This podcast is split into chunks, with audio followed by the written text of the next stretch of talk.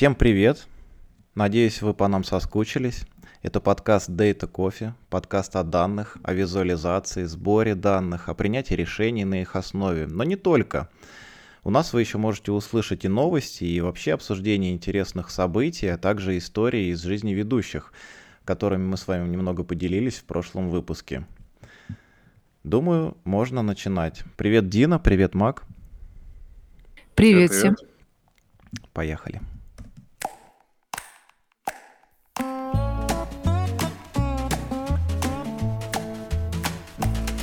Итак, у нас сегодня очередной новостной выпуск.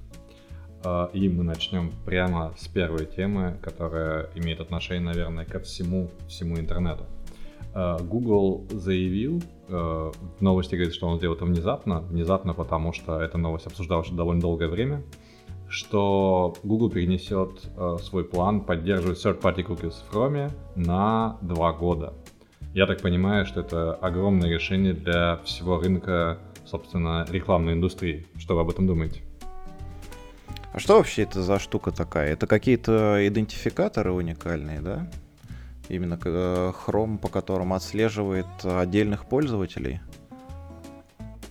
Насколько я понимаю, third-party cookies позволяют, собственно, Chrome и его, э, точнее, не Chrome, а сторонним сайтам, пользующимся рекламным э, предложением Chrome, Э, делать адекватные предложения, собственно, учитывая...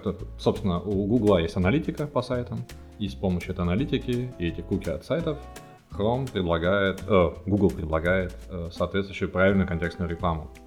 И насколько я понимаю, вся судебные тяжбы, связанные с этим, это покушение на privacy некое.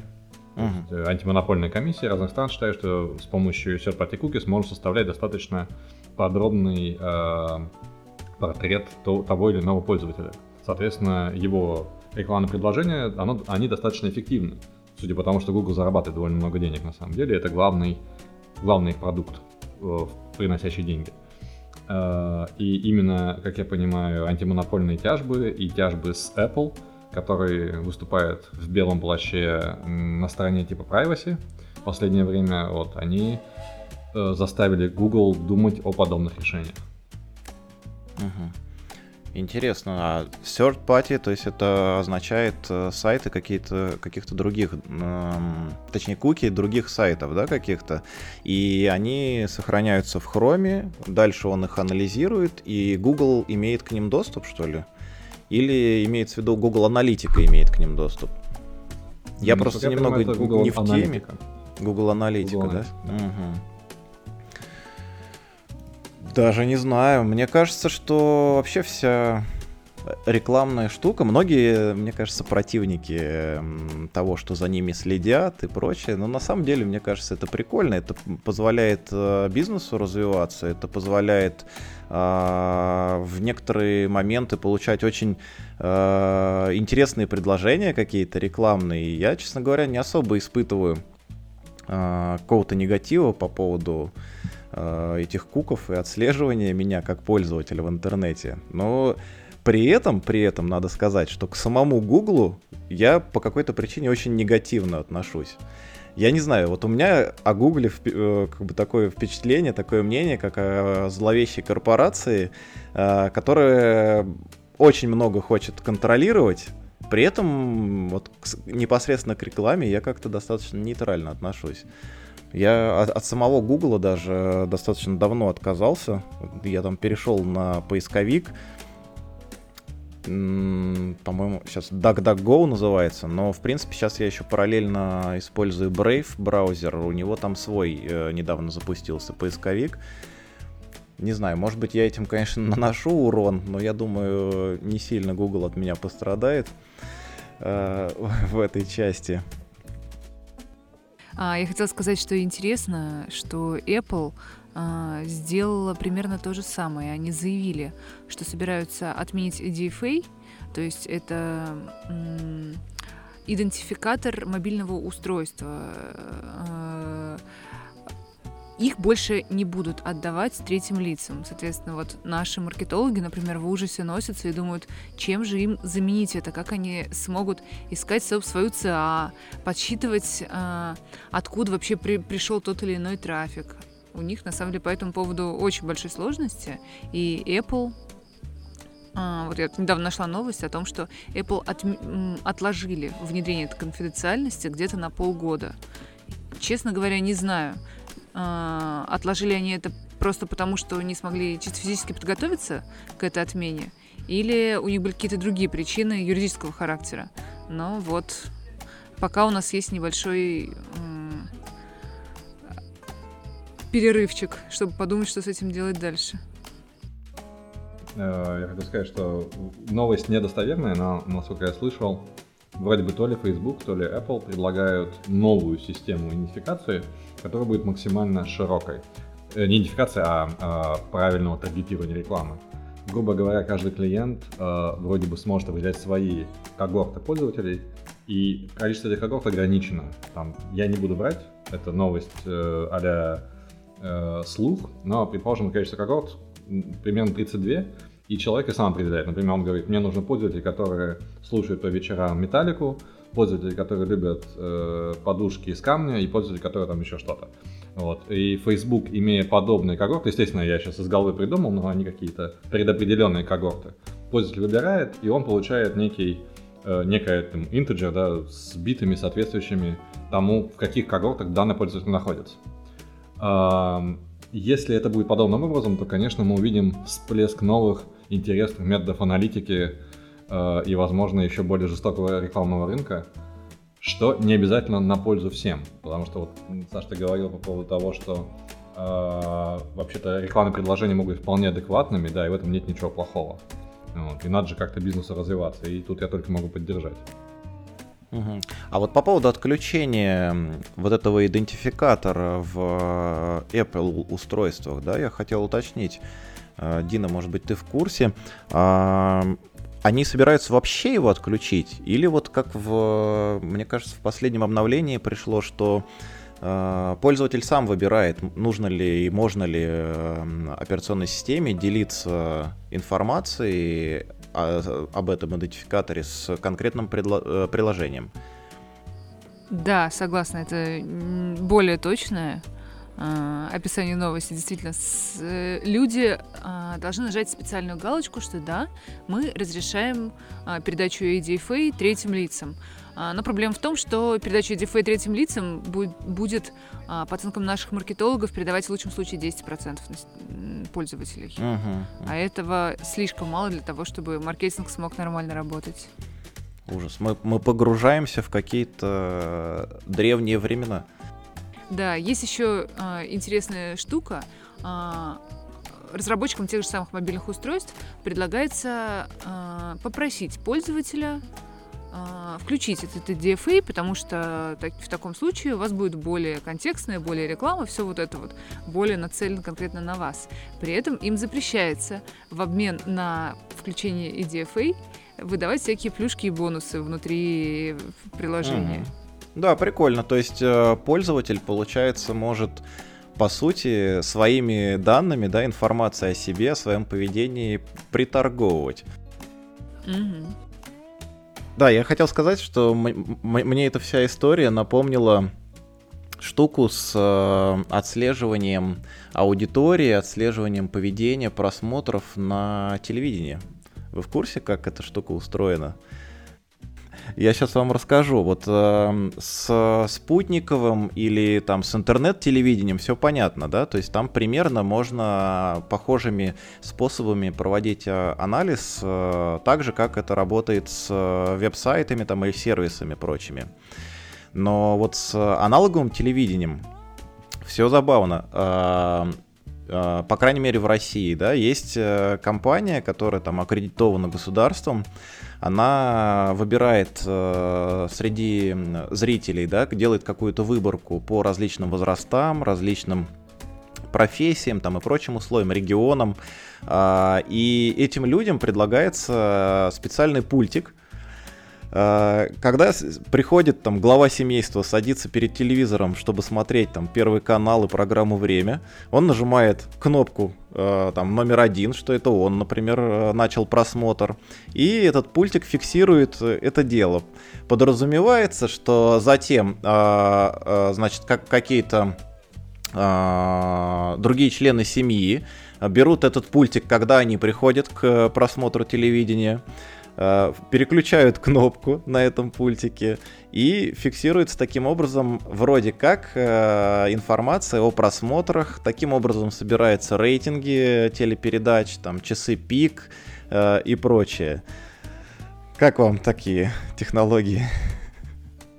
А как э, мотивируют этих людей нажимать кнопку? Помимо того, что ты включаешь кнопку на пульте, ты еще и включаешь какой, кнопку в каком-то соседнем устройстве.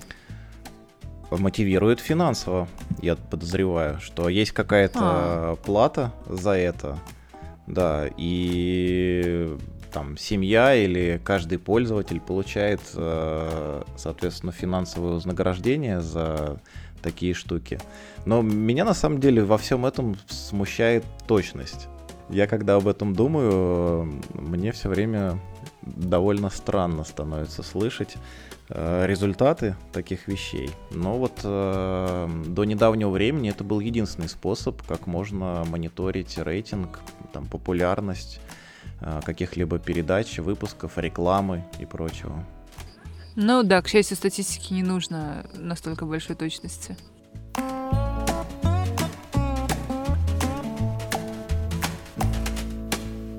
Следующей темой у нас э, был э, пост в одном из телеграм-каналов. Э, я, к сожалению, не знаю его э, исходную э, и, собственно, его источник. Э, это короткий, но емкий Data Engineering Manifesto. И в нем есть несколько пунктов, а, которые достаточно, как мне кажется, общи. И по некоторым из них у меня есть вопросы. Я могу коротко по ним пройтись, и мы можем какие-то из них, опять же, коротко обсудить. А, в этом манифесте утверждается, что мы, то есть дата-инженеры, это инженеры прежде всего, что данные являются продуктом, если переводить э, все, все, что написано в лоб, а, мы должны, собственно, эти продукты реализовывать э, с помощью неких self-service solutions. И здесь у меня есть вопросы. А, также мы должны приветствовать всячески а, cloud and managed services. Опять же, мне сложно представить, что такое not managed service. Мы должны приветствовать то, что процессинг батчами проще, чем стрим. Стремиться к простоте Э, через консистентность, я так понимаю, данных. И э, ноутбуки, то есть Jupyter и так далее, созданы для того, чтобы делать research, не для того, чтобы делать продакшн код. И у меня к вам есть вопрос. Что вы думаете по поводу того, что, во-первых, мы инженеры, что в это вкладывал автор, э, и по поводу того, почему мы э, должны всегда, как я понимаю, это просто манифест, приветствовать э, облачные э, решения предлагаю Дине ответить. А я дополню. Я бы сказала, что мне тоже сомнительны эти два пункта. Что значит то, что мы инженеры? Ну, предположим, мы инженеры, а не художники. Что это наша работа, а не э, талант, не знаю. Что касается облачных решений, я в них, честно говоря, не очень верю. Сделаю такой камин небольшой. Э, не очень веришь в плане, в плане устойчивости, э, стоимости или в, чем в чем неверие? Устойчивость и секьюрность, вот что, пожалуй. Потому что у каждого облака, про которое, про которое мы думали внедрять, у каждого где-нибудь в загашнике был такой эпизод, когда они потеряли там данную половину пользователей или вырубились на какое-то большое время. Это во-первых. А во-вторых, облачные решения — это такие решения, которые если, ну, нельзя просто будучи обычным дата-инженером, воспользоваться облачным решением и быть точно уверен в том, что у тебя все засекьюрено, что в твой контур никто не пролезет и не, вы, не утащит, ну, те же самые пользовательские данные, да, э, из-за которых потом э, по, пойдут разборки с... Э, э, как это? Со всякими пактами европейскими, как они называются. GDPR. GDPR, да. Слушай, ну интересная, кстати, точка зрения. По поводу секьюрности э, я могу сказать, что вот э, у нас, кстати, был первый или один из первых э, эпизодов подкаста. Я приглашал Диму Аношина. Он в Амазоне работал, а сейчас в Microsoft работает. И он очень сильно топил что, за то, что во всех этих облачных провайдерах есть так называемый Shared Responsibility Model. А, и эта штука означает, что как бы за безопасность отвечает не только облачный провайдер, но и сам пользователь, потребитель это, э, этих услуг, да, облачных. И что я хотел сказать? Я хотел сказать по поводу надежности и утечек. Э, насколько можно по утечкам у такого большого провайдера как бы принимать решение о том, что он ненадежен? А, мне кажется, с физических серверов э, это достаточно тоже просто делается. Может быть, тут плюс в том, что физических серверов много, они все в разных местах, и как бы утечь много не может одновременно. Если уж за кого-то конкретно возьмутся взломщики, то э, это будет небольшое количество данных и от конкретной компании. Но вот в целом, не знаю, мне казалось, что облачные провайдеры в этом плане надежнее. Ну вот, вот наша внутренняя мыловая служба безопасности а, крайне настоятельно рекомендует держать данные внутри нашего мылового контура и не, не выкладывать их никуда, ни в какие Амазоны, ни в какие клауды. Хотя, конечно, у того же самого Амазона есть отличная штука для быстро взлетевших проектов. То есть ты берешь один маленький сервачок у них, а, разворачиваешь на, ним, на них свое ПО, и если вдруг к тебе пришло миллион пользователей, тебе не надо ничего перестраивать, ты просто заказываешь у них больше машинок. Да, это, это очень круто. Мне кажется, это очень круто во всякие моменты распродаж для вот э, таких сервисов с э, плавающей нагрузкой. И это очень, мне кажется, удобно. И плюс к тому, что можно быстро докупать необходимые мощности. Плюс к этому у них еще есть и CDN, так называемый, по быстрой доставке в разные регионы мира контента. И как бы обычный бизнес своими серверами такого себе позволить не может. А по поводу инженеров, кстати, а, мы инженеры, не знаю, мне в первую очередь э, мысль, э, на какой мысль это навело, что инженерная работа, она как бы большую часть времени подразумевает на проектирование, обдумывание э, каких-то вещей, на исследование в какой-то степени. И, может быть, э, именно это хотели сказать ребята, которые этот манифест выпустили. Кстати, манифест я нашел как раз, да, я вспомнил, в э, телеграм-канале Дмитрия Э, по поводу инженеров мне показалось, ну это, наверное, э, моя э, такая карьерная рана, что инженеры предпоставлены ресерчерам, собственно. Но это, скорее всего, субъективизм. Что касается клауд-сервисов, в нашем случае мы также настоятельно нам рекомендуют любые данные пользователей держать внутри своего контура. И когда это все стало мигрировать в Amazon, потребовали дополнительной сертификации. То есть у Amazon есть специальные какие-то э, другие мощности, да, которые облагаются дополнительными сертификатами. То есть мы, мы хотим хранить такой, так, данные такого-то рода у вас на серверах, пожалуйста, предоставьте нам сертификацию именно для этого. Это стоит чуть больше денег, но чуть больше надежды, что, соответственно, все будет работать. Или если не будет, или что-то утечет, то Amazon несет достаточно серьезные финансовые издержки. Ну и в плане сертификации, мне кажется, там небольшому какому-то маленькому начинающему сервису, стартапу довольно сложно, может быть, обеспечить, э, обложиться бумагами всякими, да, сертификационными, э, а проще бывает э, получить э, уже готовые решения, сертифицированные. А, кстати, Дина, а в мейле у облака мейла э, есть сертификация какая-нибудь на российский рынок, например, в части персональных данных? Хороший вопрос, я, честно говоря, не могу ответить. Не, не знаю. Это интересно, надо будет, надо будет повыяснять, ребят. Мне кажется, должно быть. Потому что основная проблема, почему наши компании не хотят э, облачные решения использовать зарубежные, потому что у них нет сертификации э, под, под наше законодательство. А. Э, вот, и мне кажется, вот у наших облачных провайдеров, там Mail, Сбер, Яндекс, они как раз этим должны привлекать Хотя какую-то часть данных э, все равно многие компании хранят и в Амазоне, и в Microsoft.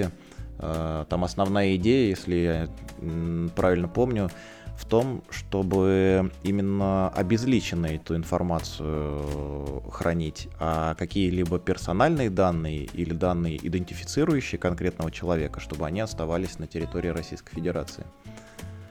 Это очень интересно в плане того, что данный микс дан, э, этот микс данных довольно непросто разделить. То есть это требует специальных, опять же, процессов. Я могу предположить, что они тоже должны быть сертифицируемы, но так как я не работал в российской реальности с этим, я даже ничего сказать не могу по этому поводу.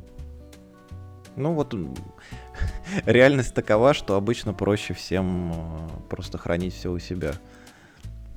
Э, у меня есть еще один вопрос по поводу этого манифеста, где сказано, что batch processing is easier than stream. Э, я понимаю, что обработка стримов может быть совершенно неожиданной и и сложные, но тем не менее, иногда batch процессинг может достигать, не знаю, терабайтов данных. Э, суть этого пункта я лишь понял так, что мы, обрабатывая наши, наши данные батчами, можем спрогнозировать нашу нагрузку на серверы и на мощности. Когда у нас стримы, э, то есть стрим дейта, мы не можем этого сделать. Или я что-то неправильно понимаю, может быть, Дина, ты скажешь что-то по этому поводу? Ну, э, если мы батчево обрабатываем данные, мы можем их просто, например, забрать из, не знаю, реляционной базы данных и положить к себе. А если мы, ну, и в случае, если там какой-то косяк произошел, просто перезабрать их. Со стримом такого не получится. То есть нельзя отменить все то, что ты прислал, и заново это все загрузить. Надо какие-то специализированные алгоритмы продумывать, как ты будешь отменять, ну, там, неправильно налитые логи, предположим, разработчиками. Mm. То есть есть, грубо говоря, а, только один шанс все сделать правильно. Да. Uh, нет, естественно, какие-нибудь ручки предоставляются, но это всегда сложно и чуть ли не ручной труд. Uh, ну и я, честно говоря, как человек, который продвигает Airflow, не готова говорить про стримовую обработку данных, просто потому что Airflow такого не, не позволяет. Airflow позволяет при возможности источника позволяет делить на маленькие батчи информацию. Да, и, и делать это раз в час, раз в два часа, в пять минут. Да. Но не стримово. Да, ну я, кстати, тоже не работал с э, такими уж полноценными прям стримами. Первое, что мне на ум пришло, это э, недалекое, помечтать можно, да, недалекое светлое будущее, когда наш подкаст начал выходить в онлайне. А, а не только в записи. И вот онлайн-вещание нашего подкаста, это что ни на есть, было бы в данном случае стриминговое вещание. А не батчевое вещание. Да, да, как оно сейчас происходит. Вот. Ну, не знаю, мне на самом деле кажется, что это другие технологии, другие сервисы, но все тестирую, тестируемо. И, в принципе, там а, тоже там аудио или видео вещание перед а, продакшеном можно тестировать и сколько угодно на своих тестовых стендах и подгонять э, логику и обработку этой информации. Основная проблема, мне кажется, тут э, с тем, что нужно э, успевать обрабатывать эту информацию, потому что, так как Дина упомянула, может так случиться, что второго шанса не будет.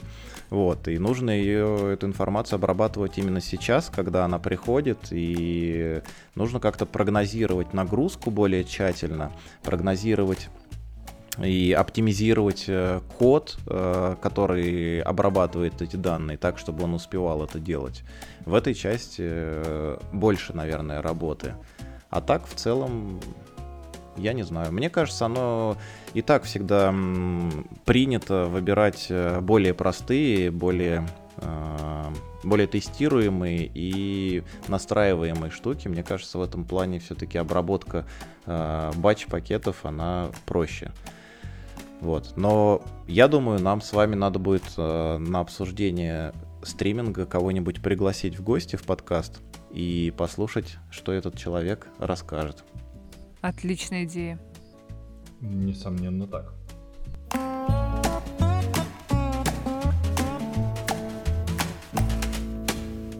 Следующей темой я бы хотел внезапно перескочить из нашего линейного листа тем на тему про LinkedIn. Угу. Э, недавно произошла, как мы знаем, утечка из LinkedIn, где около 700 миллионов пользователей, э, информация о 7, 700 миллионов пользователей утекла через незадокументированное использование API, то есть утекла через легальные методы, грубо говоря.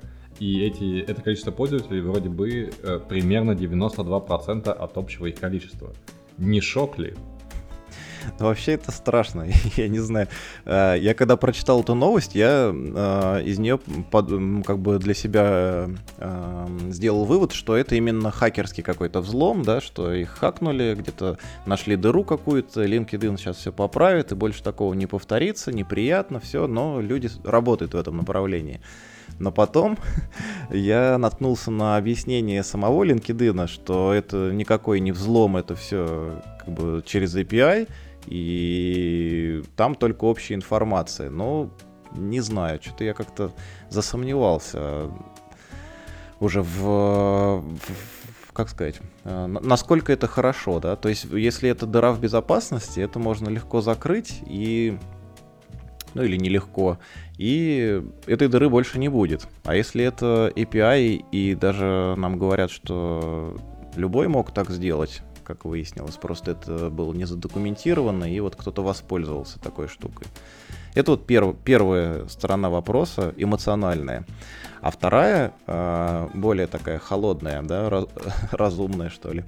А, а были ли там действительно какие-то данные, которых, которым не стоило бы утекать или убегать? Я могу зачесть, э, какие конкретно данные, по мнению LinkedIn, утекли. Они сказали, что утекли e-mail, имена, телефонные номера, физические адреса, что мне кажется уже довольно критично, и геолокационные записи. Э, сразу есть вопрос, а зачем LinkedIn узнать геолокацию? Наверняка для показа той самой рекламы. Э, собственно, юзернейм и э, ссылка на профиль. Собственно, данные, которые мы пишем в профиль, то есть профессиональный experience и background, информация о половой принадлежности, и ссылки на другие социальные медиа аккаунты. Угу. Среди вот этих данных меня лично напрягает физический адрес, если он указан в профиле, и геолокационные метки. Угу.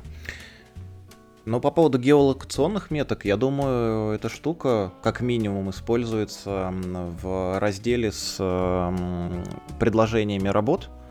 Мне кажется, там можно фильтровать просто по своей позиции. Я могу ошибаться, конечно, но вот мое подозрение, что это именно там использовалось. А по поводу физического адреса, блин, у кого-то есть физический адрес на LinkedIn? У меня нет. Зачем? Интересно. Город, может быть. Пытаюсь да. придумать, зачем бы это могло быть нужно, и что-то не могу придумать. Ну, среди тех, кто работает как HR на LinkedIn, у кого все эти э, премиум профили, э, у них указан зачастую адрес офиса, ну или фирмы, где они работают. Это как бы, ну, наверное, не такая страшная информация для утечек.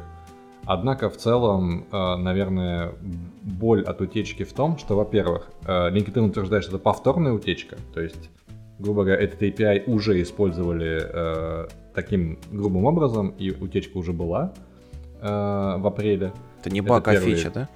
Да, ужасная, судя по всему. Э, либо они сами тестируют нагрузку. Э, либо э, второй случай, как мне кажется, это может быть грубо э, использовано, это, собственно, какая-то аналитика, о которой мы еще не знаем. То есть те, кто эту дан- базу приобретут, могут достаточно неплохо таргетировать какие-то свои специальные предложения. Однако, опять же, это нужно делать на платформе LinkedIn, вкладывать туда деньги, так что не очень понятно, зачем э, это использовать. Непрозрачно, если честно. Дина, скажешь что-нибудь еще? Ну, честно говоря, мне нечего добавить на эту тему. Мне вообще кажется, что это такая штука очень полезная для research а была бы. Очень много интересного можно было э, проследить, посмотреть уровень зарплат, если он где-то есть там у кого-то указан, а, посмотреть распределение там тех или иных специалистов, посмотреть, где больше а, как бы специалистов такого профиля, где меньше. Но это все, наверное, было бы более полезно в до наши карантинные, до пандемические времена, потому что сейчас все больше и больше народу на удаленку переходит, и как бы от физического адреса может быть действительно только какая-то рекламная польза или ну, имейлы. Конечно, имейлы это всегда больно. Вот. Ну, возможно, кто-то украдет флаг аналитики у LinkedIn. То есть обычно LinkedIn публикует свои отчеты о том, о зарплатах, о каких-то, о бизнес-инсайтах, все такое. И тут вдруг кто-то на их же данных сделает какой-то отчет. Наверное, это не очень приятно с точки зрения бизнеса, конечно. И покажет всем, что LinkedIn врал в своих отчетах. Если так, то это, конечно, будет довольно неприятно для LinkedIn. Ну ладно. Давайте дальше.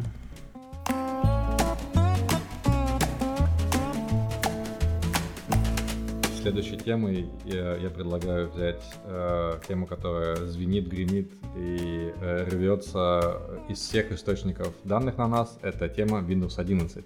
И у меня сразу первый вопрос к вам. Кто пользуется Windows? Ага, ага.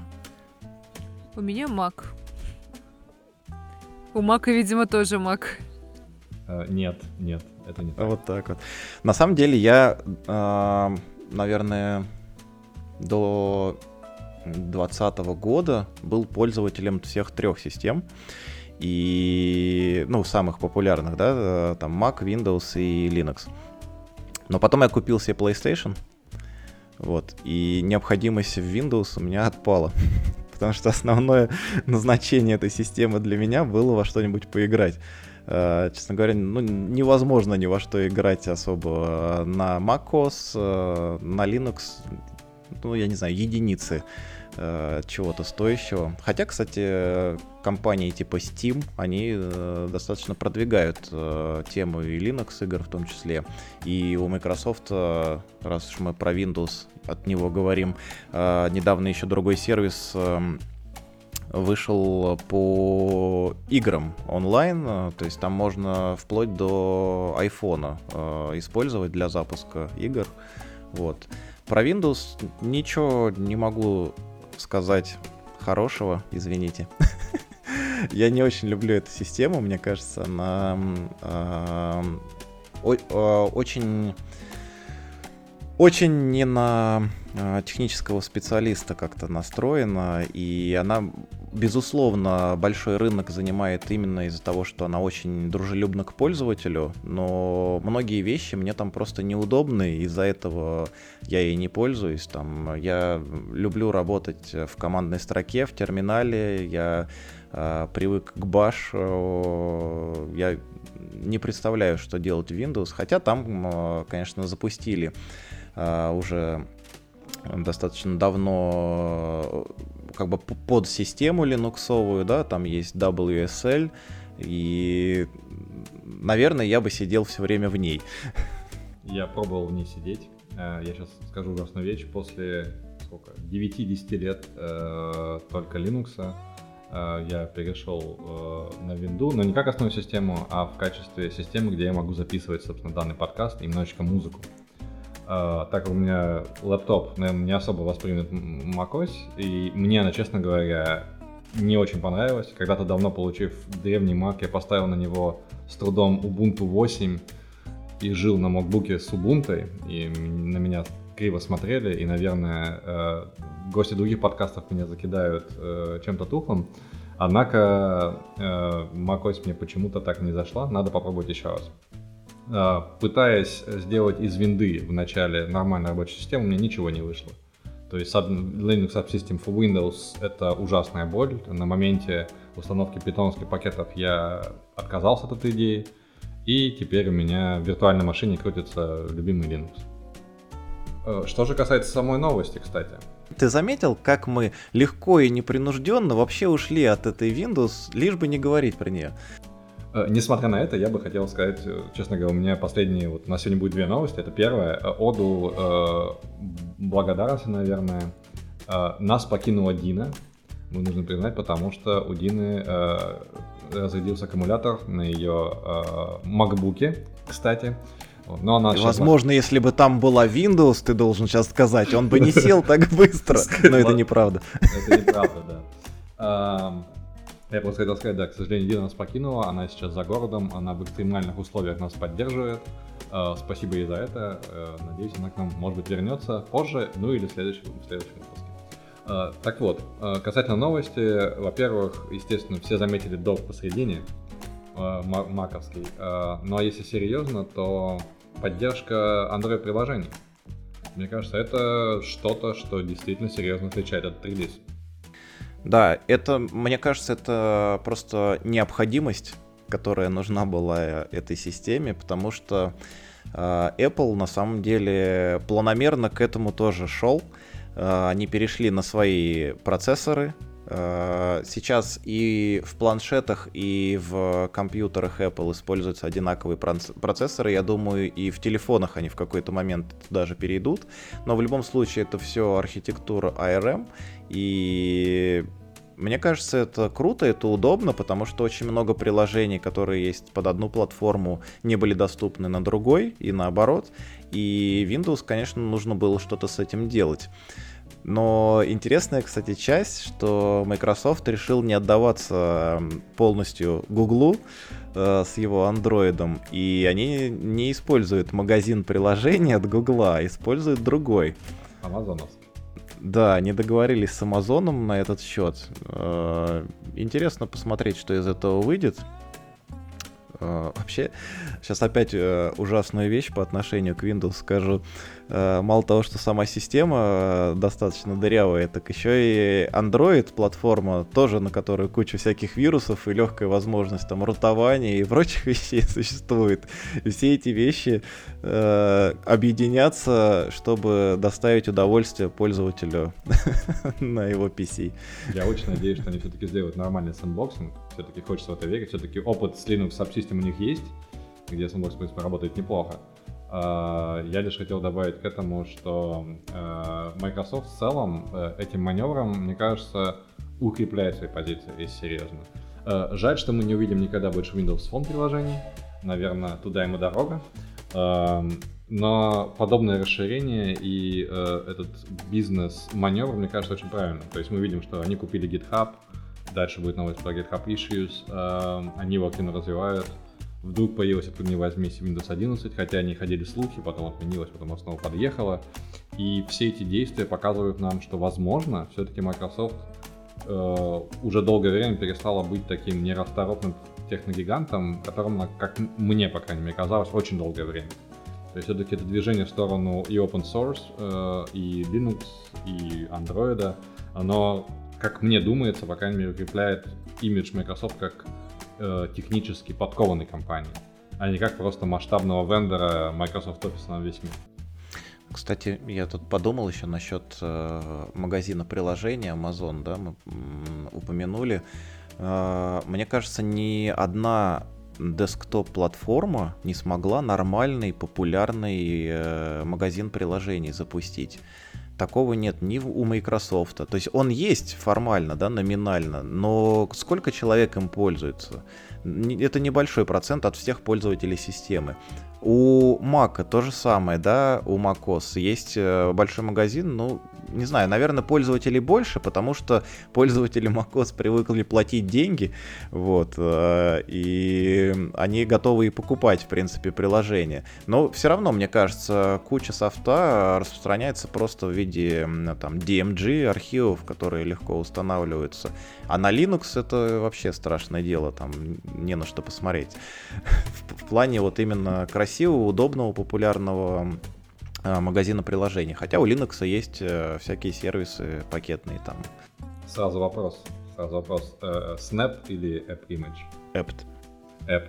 Хорошо, все, все, все, все понятно. Все с тобой ясно, да? Э, не, я, я тоже поддерживаю App, App на самом деле, но внезапно в какой-то момент я понял, что иногда да, хочется себя э, поместить некую сэндбоксу, но опять же, это касательно, например, IDE, то есть я предпочитаю ставить из снэпа, потому что, учитывая весь набор зависимостей и еще кэшей, которые к нему прилагаются после длительного использования, вот, проще снести снэп-пакет со всем прилагающимся, чем выковыривать зависимость. Но, по крайней мере, мне удобно. Интересно. Ну, честно, я, я такой... Э нестандартный, наверное, линуксоид. Я не очень погружаюсь во всякие компиляции и прочие там за, э, штуки. Я все, что мне нужно, там вот я даже IDE особо не пользуюсь. Я много всех перепробовал, там вот если про Python говорить, там PyCharm, э, VS Code, там еще всякие, да, ну что-то не заходит, не заходит. Я, я пишу в Sublime текст все. Я думал, ты скажешь Vim э, или Emacs. Но, кстати, иногда бывает необходимость, но это когда куда-нибудь подрубаешься по терминалке и там что-нибудь подправить, да. Перед тем, как мы закончим по новости, ты сказал важную вещь по поводу магазина приложений, и именно здесь э, Microsoft опять же говорит, что мы переизобрели магазин приложений, он будет лучше, устойчивее, красочнее и так далее. Мне кажется, ключ к этому они тоже анонсировали, это какая-то э, нормальная форма монетизации. Никто не знает, что это будет, но если Microsoft действительно сможет предложить адекватную форму монетизации на платформе, где все пиратят, э, мне кажется, было бы здорово. Ну да, да. Интересно. Интересно было бы на это посмотреть. Возможно, я смогу что-то по этому поводу сказать.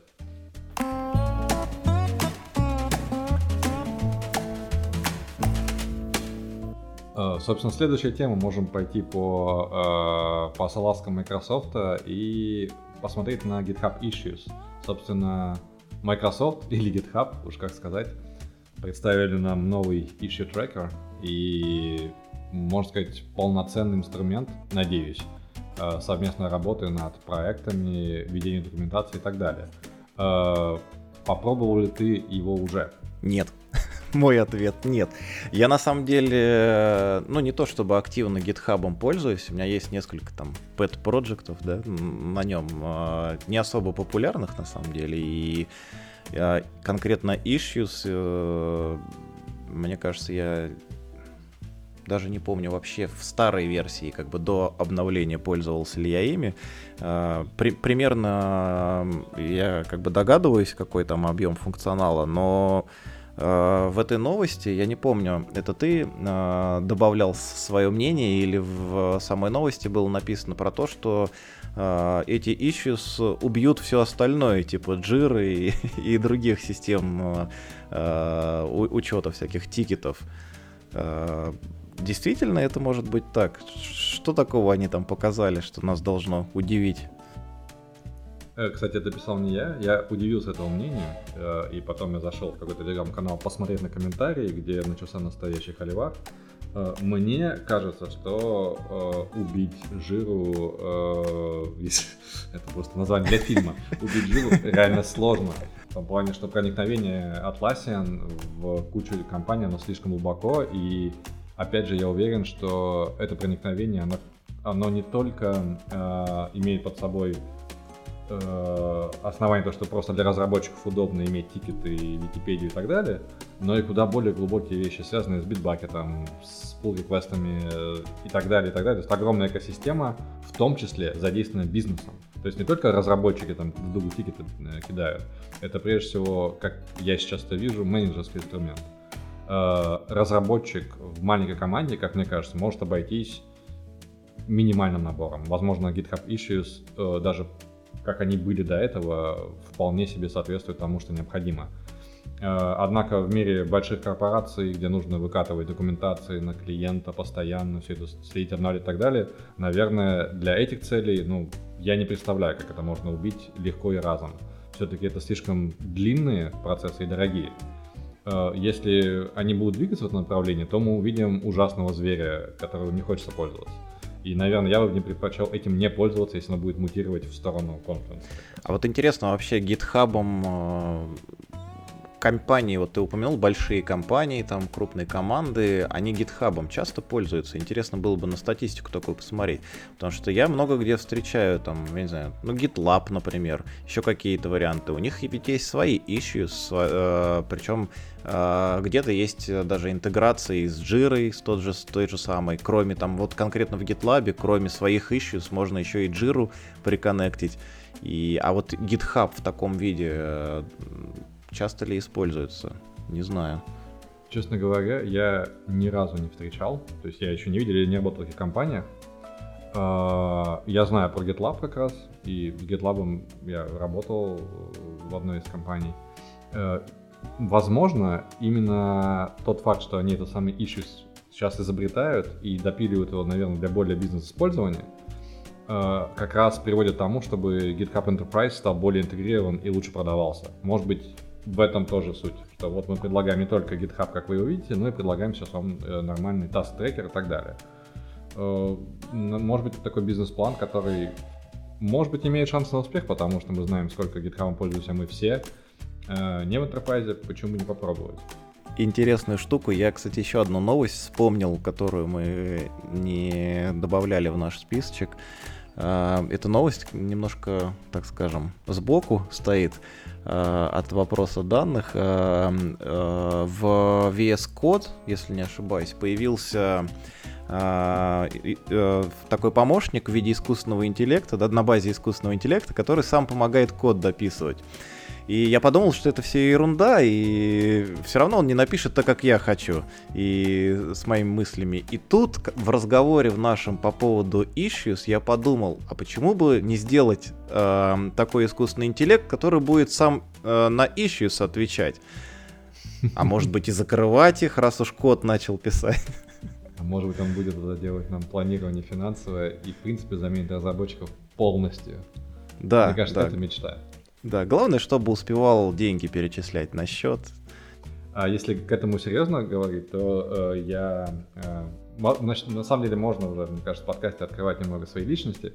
Э, вот. Э, я подавался на работу в компанию, называется компания M-Bolt, э, и они позиционируют себя как э, конкуренты SonarCube. Э, то есть у них свой развесистый движок, анализа кода стати- стати- статического и, и же с ними. И один из проектов, который они хотели реализовать, наверное, сейчас они реализовывают, собственно, на, на этот проект именно я и подавался, это взять весь GitHub, взять все issues на GitHub и посмотреть, где проблемы в коде. И, э, собственно, соответственно, будет э, помощник подсказать, вот, наверное, здесь, мы знаем это от GitHub, есть проблемка. Э, идея хороша, и мне кажется, что многие уже так делают. Собственно, сам GitHub уже предлагает нам, да, security issues и вот это все. Не уверен, насколько это нормальная бизнес-модель, но все это нас ведет к тому, что действительно скоро помощники типа Tab9 и Kite будут все, все более и более удобными и в какой-то момент смогут, наверное, закрывать маленькие, хорошо описанные issues. Круто. Это, это ли не светлое будущее?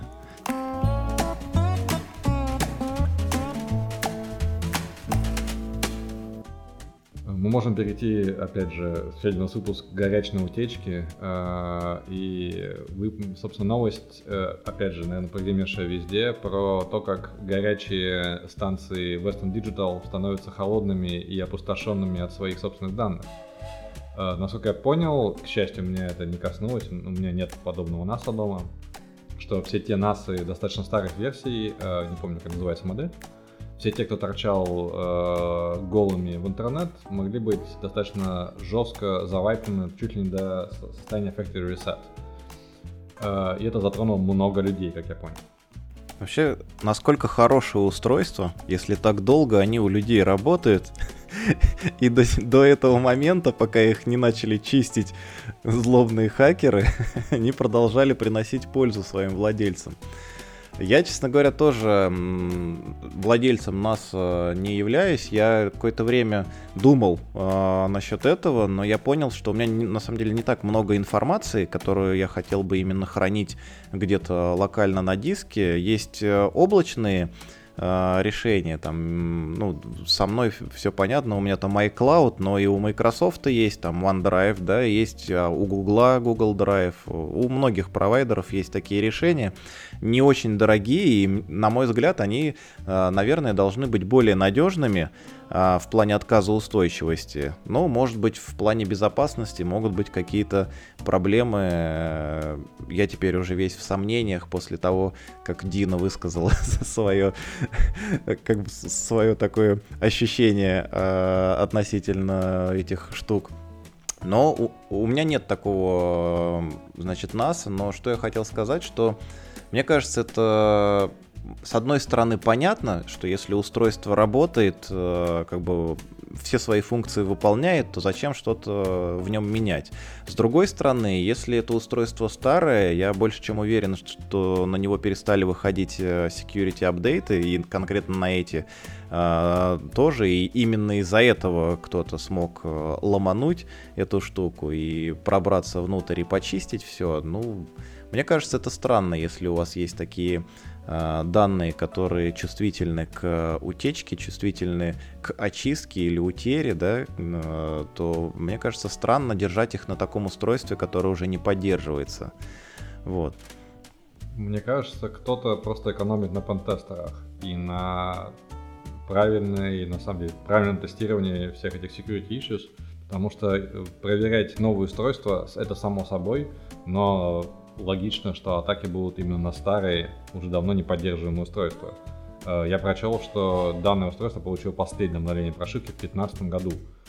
То есть это было уже довольно давно. Ну и, кстати, и данные-то не утекли.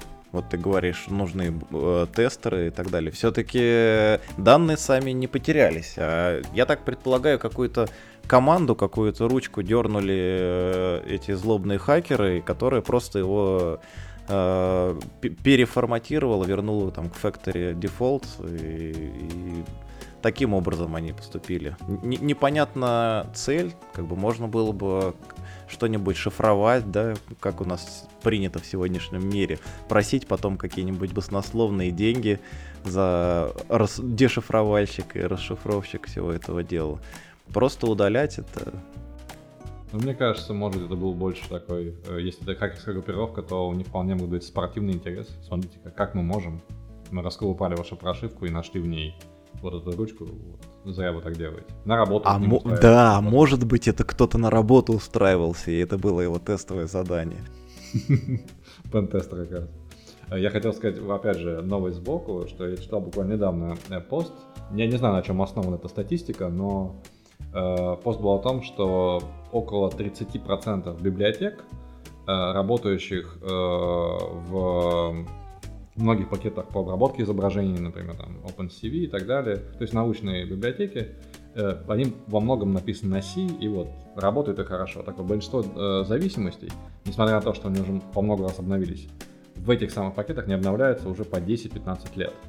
Что означает, что теоретически в них есть огромное количество уязвимости и так далее. Так что, я думаю, нам еще предстоит увидеть много замечательных ресетов и утечек данных из совершенно неожиданных источников. Конечно. Нужно просто быть открытие к миру и не стесняться своих данных, если вдруг они утекут.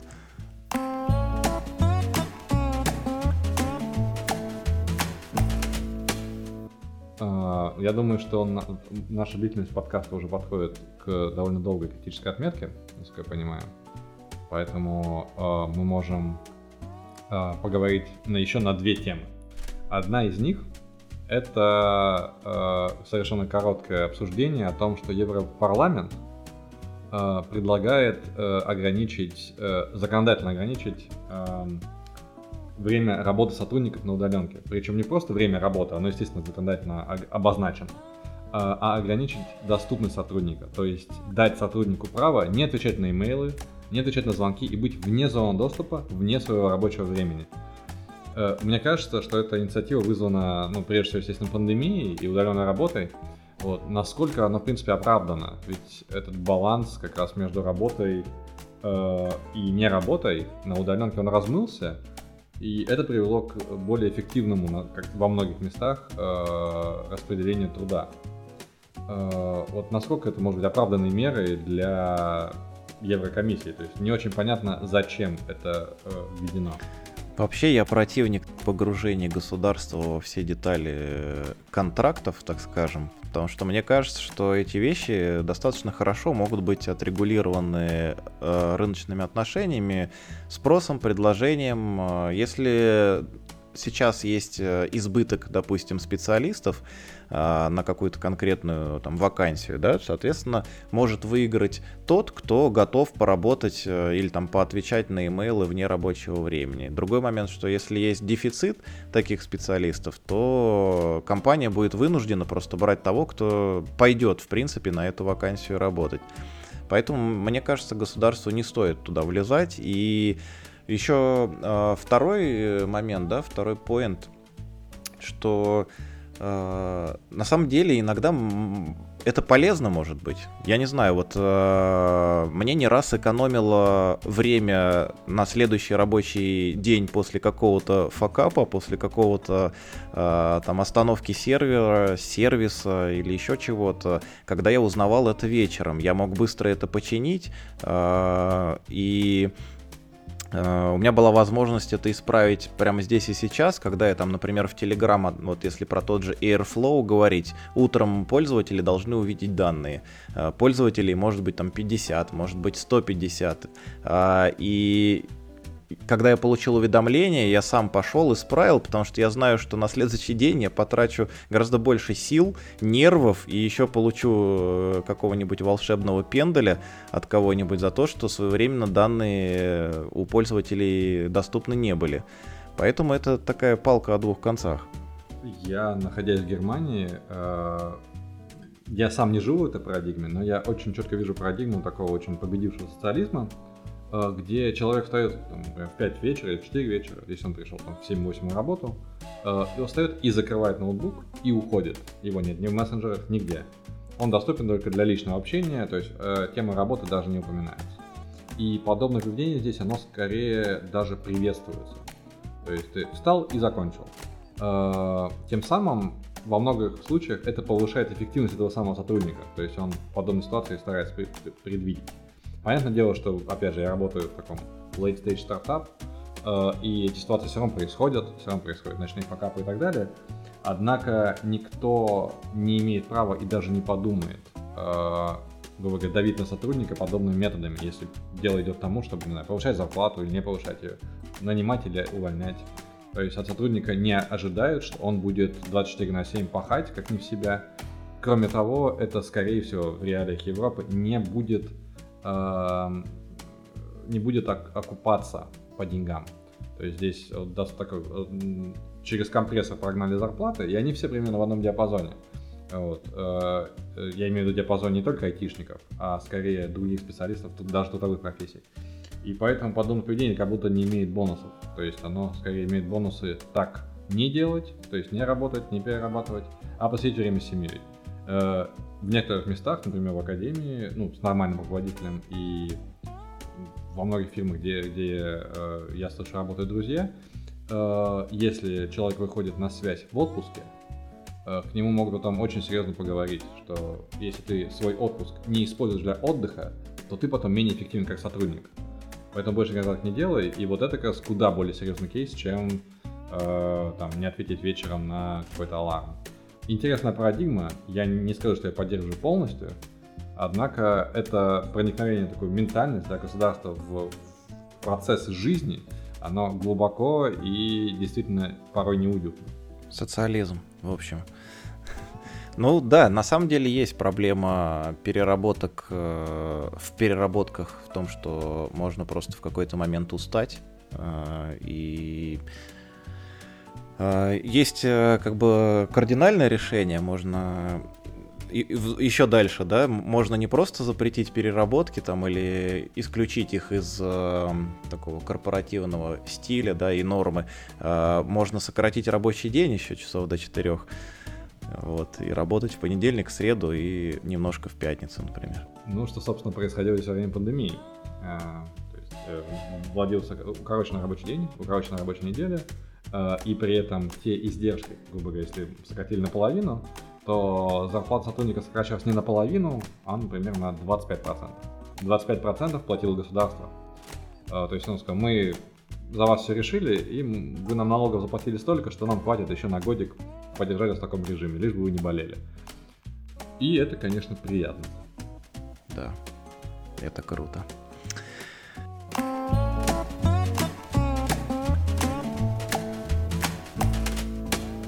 Знаешь, я еще одну хотел бы новость захватить. А новость это мне очень понравилась. Это, мне кажется, ты предложил, да, э, по поводу эко-мониторинга Байкала. Мне она очень понравилась. Я думал, я думал, новость будет по поводу Поселка программиста. Мы можем совсем не уложиться в наш тайминг. Да, вот. Но новость про нейросеть меня, конечно, зацепила э, больше. Э, меня во всех этих начинаниях э, пугает, э, пугают российские реалии. Э, мне интересно, насколько далеко это зайдет и будет ли это действительно эффективно.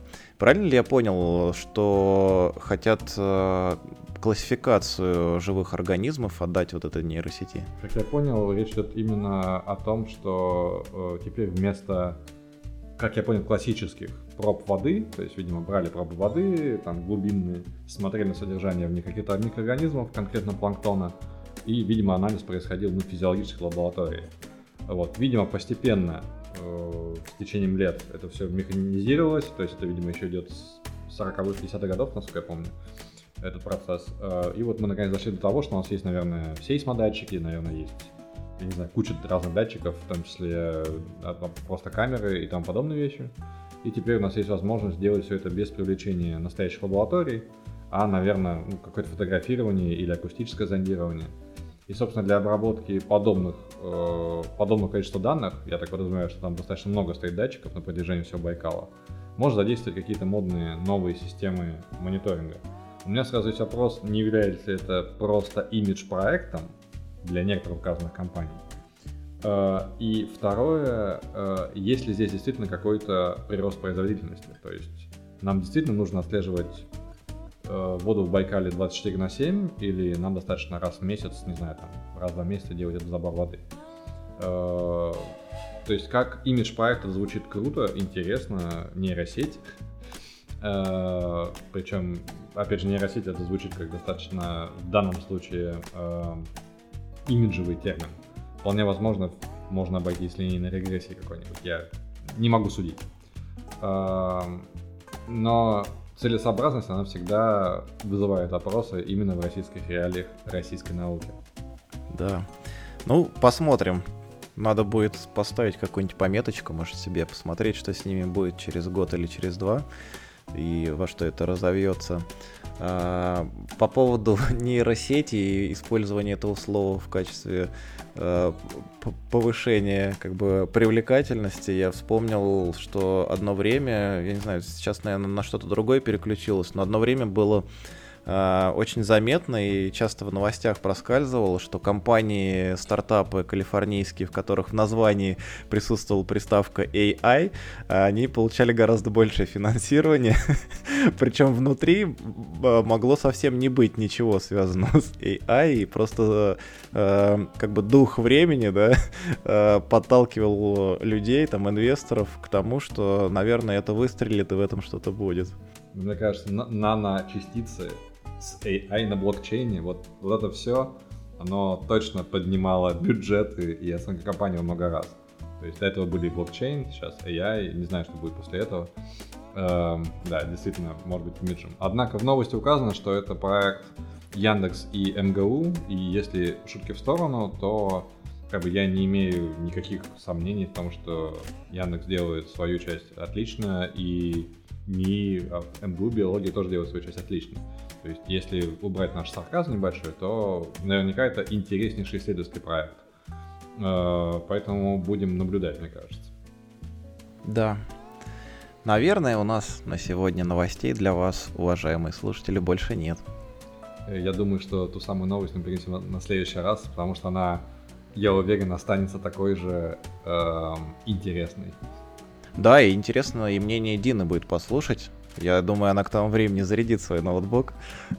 Я думаю, да. И вернется к нам в город.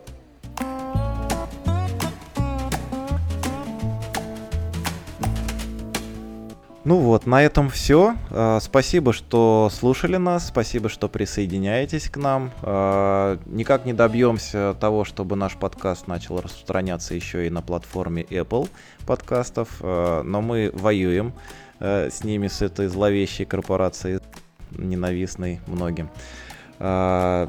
Что вам сказать? Это был подкаст Data Coffee, подкаст о данных. А, сегодня у нас был новостной выпуск. А, обязательно подписывайтесь не только на подкасты на RSS Feed в своих приемниках, но и на наш телеграм-канал. А, со временем там будет много чего интересного. И предлагайте также свои новости, потому что мы хоть и имеем большой кругозор с моими соведущими, но можем что-то важное и интересное пропустить в сегодняшнем обширном информационном поле. А у вас есть возможность повлиять на содержание будущих выпусков с помощью отправки сообщения э, в наш телеграм-чат.